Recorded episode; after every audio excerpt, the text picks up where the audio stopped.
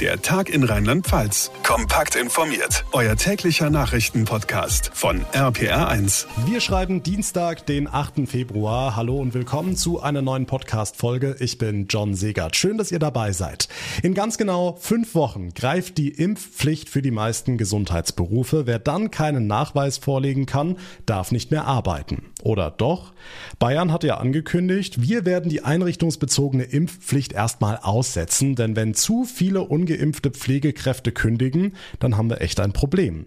Wie sieht es denn in Rheinland-Pfalz aus? Ist die Lage ähnlich kritisch? Wackelt die Impfpflicht auch hier? Das ist gleich ein Thema hier im Podcast.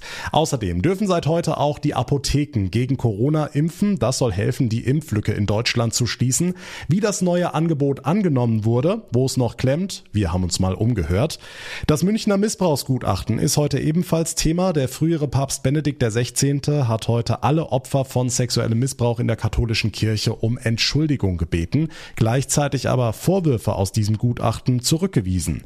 Welche Rolle er da ganz konkret gespielt haben soll und wie die Reaktionen im Vatikan auf dieses Gutachten eigentlich ausfallen, das erläutert uns der renommierte Bestsellerautor und Vatikan-Korrespondent Andreas Englisch und natürlich werfen wir auch heute einen Blick nach Peking Peking, wo das deutsche Team das nächste Olympiagold geholt hat. Auch dazu gleich mehr nach den wichtigsten Infos vom heutigen Tag.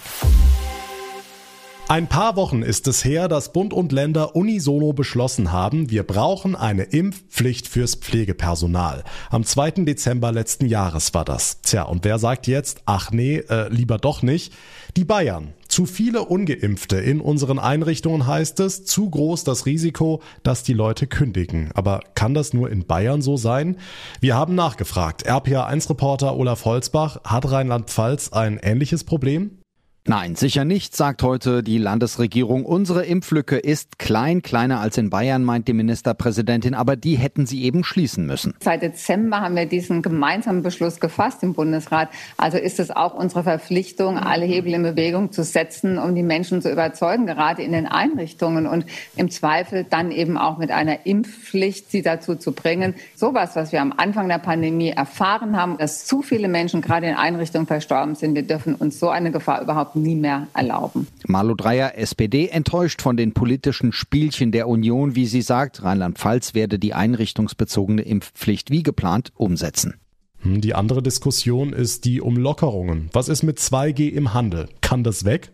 Ja, das kann weg, da bin ich sicher. Die Ministerpräsidentin hat zu einer Pressekonferenz morgen Vormittag gebeten. Thema Öffnungsperspektiven im Frühjahr. Was anderes sollte da kommen als das, was andere Bundesländer schon haben und sei es per Gerichtsentscheid. Leider hat die Landesregierung in Rheinland-Pfalz seine Hausaufgaben gemacht. Die Bestimmungen, die hier halt eben gefällt worden sind, sind nicht so leicht vor den Gerichten zu kippen. Aber natürlich ist meine Hoffnung, wenn gerade die Bundesländer um Rheinland-Pfalz herum die Regelungen gekippt haben, dass auch hier in Rheinland-Pfalz hoffentlich in Kürze eine Änderung halt eben kommen wird. Jan Sebastian, Juwelier in Mainz und Präsident des Rheinland-Pfälzischen Handelsverbandes.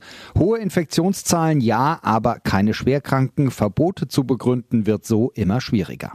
Also dann Rheinland-Pfalz und der Plan zum Lockern morgen. An der Impfpflicht für Pflegeberufe soll sich bei uns nichts ändern. Die Infos von Olaf Holzbach. Dank dir. Über den Impfstart in den Apotheken haben wir ja schon gesprochen. Auch in Rheinhessen und an der Nahe machen natürlich ApothekerInnen mit. In Mainz ist RPA1-Reporterin Johanna Müßiger unterwegs gewesen. Johanna, wie lief denn Impftag Nummer 1? Also die Nachfrage ist noch nicht so riesig, aber Julia Sachse ist zufrieden. Hier in ihrer Mainzer Phoenix Apotheke waren heute schon zehn Leute mit Anmeldung zum Boostern da. Die Nachfrage wird noch kommen. Noch ist es für die Kunden etwas ganz Neues. Und ich denke, wenn ähm, heute am 8. Februar die Menschen aus der Presse, aus Funk, Fernsehen, äh, Zeitung erfahren, dass es diese Möglichkeit gibt, wird auch die Nachfrage steigen. Warum sollten denn ausgerechnet Leute in die Apotheke kommen zum Impfen? Das Angebot ist niederschwelliger und direkter. Es ähm, ist zwar auch eine Terminierung notwendig, aber ohne längere Wartezeiten. Also mal einfach spontan vorbeikommen geht nicht, es sei denn, ihr kommt mit fünf Freundinnen. Dann kann mal eben eine Impfdosenpackung direkt verimpft werden, dann wird nichts weggeschmissen, ruft aber am besten vorher an. Der Hausärzteverband, der hatte sich ja kritisch geäußert zum Apothekenimpfen. Wie sehen Sie denn das, Frau Sachse? Ich möchte sagen, wir stehen doch alle zusammen Keiner von uns kann alleine die Pandemie besiegen. Wir müssen alle zusammen daran arbeiten, indem die Bürger sich testen, auf ihren Impfstatus achten, Impfangebote ermöglichen, auch spontan Impfangebote ermöglichen. Wir können nur zusammen diese Pandemie besiegen. Deswegen gibt es auch in der Phoenix Apotheke in Mainz immer Freitagabends Impftermine. Das diplomatische Tauziehen im Ukraine-Konflikt geht in die nächste Runde. Nach seinem Antrittsbesuch bei US-Präsident Joe Biden will Bundeskanzler Olaf Scholz heute Frankreichs Präsident Macron empfangen, wieder zu Hause in Berlin. RPA1-Reporter Jan-Henner Reitze. Scholz und Macron sind beide groß auf Reisen in Sachen Ukraine-Krise. Könnte es den beiden denn gelingen, einen Durchbruch zu erzielen? Deutschland und Frankreich haben ja schon 2014, 2015, als Russland die Krim annektiert und pro-russische Separatisten Gebiete im Osten der Ukraine erobert hatten, die beiden Minsker Friedensabkommen vermittelt. Und ganz frisch von ihren persönlichen Gesprächen jetzt mit Biden und Putin wissen Scholz und Macron, was die beiden wichtigsten Akteure in dem Konflikt wollen. Und sie überlegen jetzt gemeinsam, wie ein für alle tragbarer Ausweg aussehen könnte. Scholz ist ja nächste Woche auch noch in Russland und der Ukraine zu Gast und irgendwas Zählbares muss bei dem großen diplomatischen Aufwand des gesamten Westens langsam mal rauskommen. Hm, wenn man die Schlagzeilen in den Boulevardmedien so liest, könnte man glauben, ein Angriff steht unmittelbar bevor. Aber das ist wahrscheinlich nicht so, oder? Es gibt einiges, was dagegen spricht, dass Russland wirklich in die Ukraine einmarschiert. Putin kann sich die dann drohenden wirtschaftlichen Folgen schwer leisten und es geht ihm wohl auch darum, vom Westen wieder ernst genommen zu werden, was er geschafft hat. Umgekehrt ist es auch unrealistisch, dass die NATO die Ukraine demnächst aufnimmt, weil sich dann wirklich die Frage stellen würde, ob die NATO der Ukraine helfen müsste, beispielsweise die Krim zurückzuerobern. Daran ist niemand in der NATO interessiert. Also die ganz große Eskalation ist eher unwahrscheinlich. Trotzdem sind die Bemühungen ja groß, die Lage zu entschärfen. Wie genau könnte das denn gelingen? Offen von seinen Positionen will niemand zurückweichen, also die NATO nicht ausschließen, die Ukraine aufzunehmen. Und Putin will nicht der Aufforderung folgen, die Zahl seiner Soldaten an der Grenze zur Ukraine zu reduzieren. Lösungsmöglichkeiten liegen in der Ukraine selbst. Die in Richtung Westen orientierte Regierung dort hatte mit dem Minsker Friedensabkommen zugesagt, dass die von pro-russischen Separatisten kontrollierten Gebiete im Osten eigenständiger werden. Das wurde nie umgesetzt. Putin fordert dieses Zugeständnis ein. Das ist ein Ansatzpunkt. Wir sind gespannt, was heute beim Gespräch zwischen Scholz und Macron rauskommt. Die Infos von Jan-Henner Reitze. Vielen Dank. Und damit zu weiteren wichtigen Themen vom heutigen Tag, zusammengefasst von Marius Fraune aus der RPA 1 Nachrichtenredaktion. In der Altenpflege werden die Mindestlöhne angehoben. Darauf hat sich die Pflegekommission geeinigt. In drei weiteren Stufen steigen bis Ende kommenden Jahres die Gehälter je nach Qualifikation bei Pflegefachkräften etwa von 15 auf 18,25 Euro. Die neuen Vereinbarungen gelten nach Angaben der Bundesregierung für rund 1,2 Millionen Beschäftigte. Die Unternehmen in Rheinland-Pfalz sind mit verhaltenen Erwartungen ins Jahr gestartet. Nach der aktuellen Konjunkturumfrage der Industrie- und Handelskammern im Land ist die Geschäftslage zwar ordentlich, Inflation, Energiepreise und Fachkräftemangel trüben aber die Aussichten ein. Angesichts der hohen Corona-Zahlen ohne schwere Erkrankungen sollten die Pandemiebeschränkungen fallen, heißt es.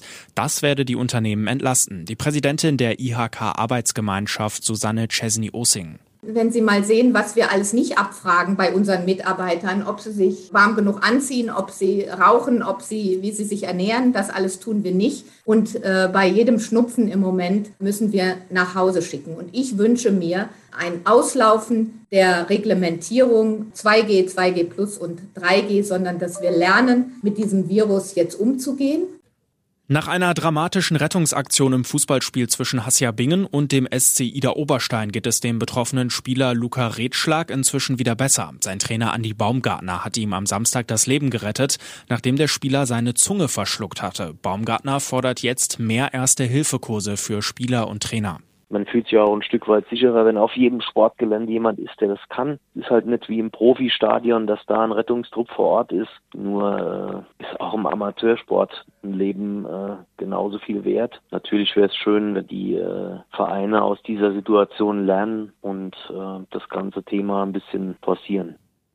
Starkomponist Hans Zimmer ist wieder für den Oscar nominiert. Dieses Mal für seine Musik für den Science-Fiction-Film Dune. Hierfür hat der gebürtige Frankfurter im Januar bereits den Golden Globe erhalten. Mittlerweile wurde Hans Zimmer bereits zwölfmal für den Oscar nominiert. Die Trophäe mit nach Hause nahm er bisher aber nur einmal 1995 für seine Musik zu König der Löwen. Die Veröffentlichung des Münchner Missbrauchsgutachtens hat ein Erdbeben in der katholischen Kirche ausgelöst. Heute hat sich der frühere Papst Benedikt zu Wort gemeldet und alle Opfer sexuellen Missbrauchs in der katholischen Kirche um Entschuldigung gebeten. Aber welche Reaktionen auf dieses Gutachten gibt es eigentlich aus dem Vatikan selbst? Andreas Englisch ist Autor von Bestsellern wie Mein geheimes Rom und Der Pakt gegen den Papst. Der Journalist ist aber auch seit Jahrzehnten Vatikan-Korrespondent Präsident und hat schon einige Päpste auf Reisen begleitet. Herr Englisch, wie sind denn die Reaktionen im Vatikan auf dieses Münchner Missbrauchsgutachten? Das Missbrauchsgutachten im Vatikan hat eingeschlagen wie eine Bombe. Das hat natürlich vor allem damit zu tun, dass es nun nicht um irgendeinen Bischof geht, sondern um einen Papst. Und natürlich ist man im Vatikan besonders nervös, wenn es ein solches Erdbeben in der deutschen Kirche gibt, denn die deutsche Kirche trägt ganz maßgeblich zur Finanzierung des Vatikans vorbei. Und wenn es da zu Massenaustritten kommt, dann ist das für den Vatikan relativ bedrohlich. Hm, welche Rolle spielt dabei, dass das Gutachten dem früheren Papst Benedikt Fehlverhalten vorwirft in vier konkreten Fällen? Diese alten vier Vorwürfe gegen Papst Benedikt XVI. sind alt und im Vatikansatzern bekannt. Das, was sehr viel schwerer wiegt, sind seine Äußerungen zur Zeit. Und da lässt er fast gar kein Mitleid und Verständnis für die Opfer von sexuellem Missbrauch äh, erkennen. Und das ist furchtbar, dass er sich zu einer Äußerung hinreißen lässt, die sexuellen Missbrauch gegenüber jungen Mädchen vollkommen verharmlost, nur weil sie nicht angefasst worden seien. Das ist wirklich inakzeptabel.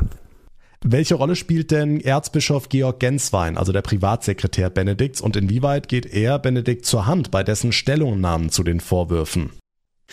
Ich habe schon in meinem letzten Bestseller Der Pakt gegen den Papst beschrieben, wie zentral die Rolle von Georg Genswein im Umfeld von Papst Benedikt ist. Jetzt gerade in dieser Affäre hat er versucht, in einer Verzweiflungstat die Schuld von Benedikt wegzunehmen und redaktionelle Fehler eingeräumt. Er sagt, dadurch sei es zu diesem ganzen Chaos gekommen. Ich kann mir das nicht vorstellen, dass das nur redaktionelle Fehler waren. Ein Mensch, der so pingelig war sein ganzes Leben lang wie Josef Ratzinger. Also super genau, dass der einfach Dinge unterschreibt, die er nicht gelesen hat oder nicht verstanden hat, das kann ich mir nicht vorstellen. Ein anderes großes Thema der vergangenen Wochen war ja das Coming Out von 125 kirchlichen Mitarbeitenden. Die Initiative Out in Church ist ja komplett viral gegangen. Wie war denn die Reaktion im Vatikan darauf? Offiziell gibt es keinerlei Reaktion des Vatikans auf das Outing der homosexuellen Ordensleute und Priester in Deutschland, aber inoffiziell unter meinen Freunden im Vatikan ist die Reaktion geradezu enthusiastisch. Die sind unglaublich erleichtert und glücklich, dass diese mutigen Menschen in Deutschland diesen Schritt gegangen sind. Das macht auch ihnen, diesen vielen homosexuellen Mitarbeitern, die ich im Vatikan kenne, großen Mut. Welche Rolle kann denn bei all dem Papst Franziskus spielen? Greift er selbst ein oder lässt er das alles von seinem Stab bearbeiten? Bisher hat Papst Franziskus zu der ganzen Affäre noch gar nichts gesagt. Das hat sehr viele überrascht, dass er sich nicht schützend vor seinen Vorgänger gestellt hat. Aber das Verhältnis zwischen diesen beiden Päpsten ist schon sehr lange sehr stark zerrüttet. Und ich glaube auch nicht, dass Franziskus jetzt noch Initiative ergreifen wird. Er wird das der deutschen Justiz und Öffentlichkeit überlassen. Okay, abschließend, wie schaut denn der Vatikan auf den synodalen Weg in Deutschland, also die dritte Synodalversammlung, die ja gerade bis gestern erst in Frankfurt stattgefunden hat? Das ist eine sehr gute Frage, die nur sehr schwer zu beantworten ist. Der Papst ist ein großer Unterstützer und Förderer des synodalen Wegs. Er ist sehr froh darüber, dass in der deutschen Kirche diese Diskussion angefangen hat. Er findet auch, dass alles auf den Tisch gehört.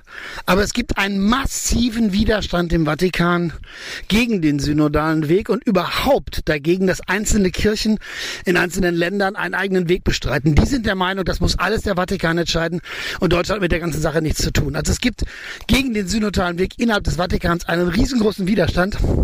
Aber ich glaube, dass der Papst das ausfechten wird und sich dann nicht beugt. Andreas Englisch, Bestsellerautor, Journalist und Vatikan-Korrespondent. Vielen Dank für Ihre Einschätzung. Zum Sport und damit zu Tag 5 bei den Olympischen Winterspielen in Peking. Dabei hat Rodlerin Nathalie Geisenberger heute die dritte Goldmedaille für Deutschland geholt. Nur knapp hinter ihr kam Teamkollegin Anna Bereiter ins Ziel. Für sie gab es Silber. Manja Borchardt verfolgt für uns die Spiele in China. Manja, an den Medaillensegen für Deutschland beim Rodeln hat man sich ja fast schon ein bisschen gewöhnt. Aber Nathalie Geisenberger ist ja wirklich eine Klasse für sich. Hat sie denn überhaupt zu Hause noch Platz für das ganze Edelmetall? Ja, da kommt langsam echt was zusammen. Das ist ihre insgesamt fünfte Olympia-Goldmedaille. Damit zieht sie gleich mit Eisschnellläuferin Claudia Pechstein. Sie hat übrigens auch mal erzählt, wo sie die ganzen Medaillen aufbewahrt. Meine Olympiamedaillen, die habe ich im Sommer, wenn jemand zu Hause ist, im Wohnzimmer. Da habe ich so ein ganz altes Brett, wo ich mir die dann immer dranhänge. Ähm, und im Winter, wenn keiner da ist, sind sie in der Bank im Tresor. Bei ihren Rennen trägt Nathalie Geisenberger immer dieselbe Skiunterwäsche. So eine Glücksskiunterwäsche hätten heute wohl auch die Snowboarder gebraucht und die Biathleten. Da hat es leider nicht geklappt mit einer Medaille.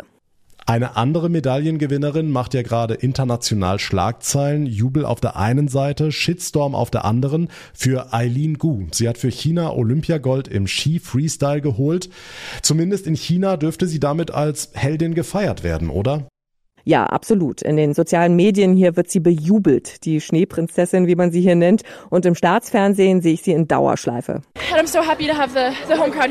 Ich bin so glücklich, dass mein Heimatland hinter mir steht, sagt sie hier. Das geht den Chinesen natürlich runter wie Öl, denn wir haben es gehört, sie spricht Englisch. Sie ist US-Amerikanerin. Sie hat chinesische Wurzeln und hat sich entschieden, für China zu starten. Aus den USA kommen entsprechend richtig böse Kommentare nach dem Motto, erst genießt du unsere Demokratie und jetzt trittst du sie mit Füßen. Viel Aufregung gibt's nach wie vor auch um das Chaos beim Skispringen gestern. Fünf Topspringerinnen wurden disqualifiziert wegen nicht regelkonformer Anzüge. Wie kann sowas überhaupt passieren bei so einem Top-Event wie Olympia? Darüber wird noch heiß diskutiert. Von der Seite der Materialkontrolleure heißt es, die Anzüge waren zu groß, damit haben sich die Springerinnen nun mal disqualifiziert. Das ist halt nur schwer nachzuvollziehen, weil die Anzüge ja bei früheren Wettkämpfen nicht beanstandet wurden. Mit sowas macht man den Skisport kaputt, schimpft das deutsche Skispringerlager. Ex-Skitrainer Werner Schuster verlangt mehr Transparenz. Also das wird den Skisport noch eine Weile beschäftigen. Hm, beschäftigen tut uns auch heute wieder das Thema Corona. Im deutschen Olympiateam soll es den nächsten Fall geben. Gibt es da schon genaueres? Das Team hat noch keinen Namen genannt. Das passiert immer erst, wenn ein zweiter PCR-Test positiv ausfällt. Was wir wissen ist, ähm, die betroffene Person ist gerade erst angereist. Es war also der obligatorische Test direkt nach der Landung am Flughafen, der positiv war. Und die betroffene Person hat keine Symptome. Das wissen wir auch. Jetzt heißt es also Daumen drücken, dass es nur Fehlalarm ist. Da hatten wir ja auch schon einige Fälle, zum Beispiel beim Eishockey-Team, dass der Kontrolltest dann doch negativ war wollen wir es hoffen. Manja Borchardt aus Peking war das über Olympiatag Nummer 5. Vielen Dank. Und damit komme ich zum Ende der heutigen Folge. Das war der Tag in Rheinland-Pfalz. Ich würde mich sehr über eine kurze Bewertung freuen, zum Beispiel bei Apple Podcasts oder bei Spotify. Und natürlich, wenn ihr unseren Podcast abonniert, uns folgt, geht auf jeder Plattform, auf der ihr mir gerade zuhört. Mein Name ist John Segert. Ich bedanke mich ganz herzlich für eure Aufmerksamkeit, für euer Interesse. Wir hören uns dann morgen Nachmittag wieder. Bis dahin eine gute Zeit und vor allem bleibt gesund. Der Tag in Rheinland-Pfalz, das Infomagazin, täglich auch bei RPR1. Jetzt abonnieren.